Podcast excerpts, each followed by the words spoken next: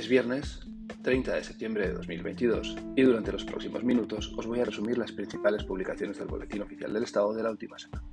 Hoy hablaremos sobre las modificaciones introducidas en la creación de empresas, el ingreso mínimo vital, el Observatorio Estatal sobre Violencia contra la Mujer, las subvenciones publicadas y la organización estatal.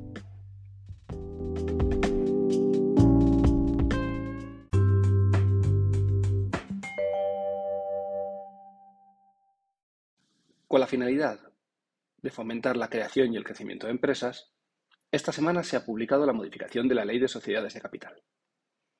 La principal modificación es que a partir de ahora pueden constituirse sociedades limitadas con un euro de capital social.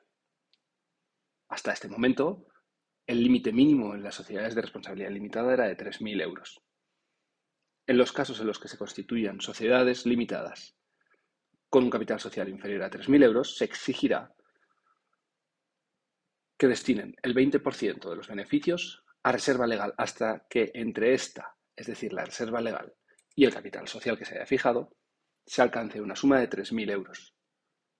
La reforma solo afecta a las sociedades de responsabilidad limitada, pues las de sociedades anónimas, el capital social no varía, el capital social mínimo no varía, sigue siendo de 60.000 euros. Me pregunto y me surge la duda, en este caso, de que si la finalidad de la reforma es fomentar la creación y el crecimiento de empresas, el hecho de permitir constituir sociedades con un euro de capital social vaya a conseguir su fin, es decir, que se creen más empresas. En mi opinión, no es la mejor carta de presentación una sociedad recién creada con un euro de capital social, porque no va a fomentar la confianza de las personas que tengan que contratar con ella creo que hubiese sido mucho más efectivo para fomentar la creación y el crecimiento de empresas, que se facilitaran la cantidad de trámites burocráticos y administrativos que deben realizar los empresarios cuando quieren constituir una nueva sociedad. Además de dicha modificación, se modifica también la normativa relativa a los denominados crowdfunding, ordenando, por ejemplo, su registro en la Comisión Nacional del Mercado de Valores. También se ha regulado la figura del autónomo con responsabilidad limitada con la finalidad de proteger determinados bienes. Se busca que los empresarios o autónomos se puedan inscribir en el registro mercantil y de esa manera proteger determinados bienes personales y que no se vean afectados por las deudas que generen en el desarrollo de su actividad económica. Nuevamente, me surge la duda de si esto ayuda o genera más desconfianza en aquellos que tengan que contratar con estas personas. Por último, se establece la posibilidad de que las sociedades civiles que por su objeto no tengan carácter mercantil puedan inscribirse también en el registro mercantil.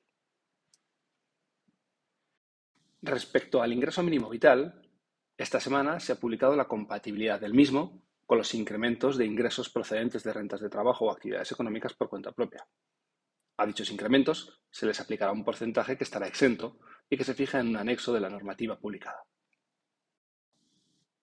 En materia de igualdad, se regula el funcionamiento del Observatorio Estatal de Violencia sobre la Mujer, detallando las actuaciones que puede realizar este organismo, así como la composición del mismo. En cuanto a la organización estatal, esta semana se ha publicado el Reglamento de Organización y Funcionamiento del Consejo de la Guardia Civil, derogando el que se lleva en vigor desde 2010, también se ha modificado la estructura de los Ministerios de Trabajo y Economía Social y de Inclusión, Seguridad Social y Migraciones. De las subvenciones publicadas esta semana, hago especial mención a la que aprueba un importe de 350.000 euros a distribuir entre las fundaciones y asociaciones relacionadas con partidos políticos con representación en las Cortes Generales. Sorprende que con la situación económica actual se aprueben este tipo de subvenciones precisamente para asociaciones fundaciones relacionadas con los partidos políticos. En cuanto al mercado de divisas, se publica nuevamente el tipo de cambio del euro, que pierde algo de fuerza respecto al dólar americano y a la libra esterlina.